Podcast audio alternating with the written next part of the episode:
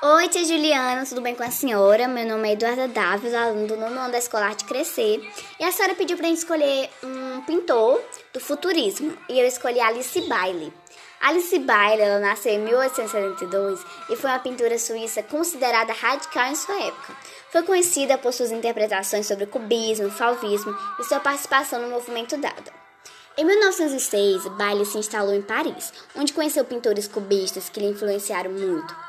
Seu trabalho mais famoso é a sua pintura intitulada, que foi o Autorretrato, pintada em 1917, e todas suas obras se destacam pelo uso de cores fortes e contrastes.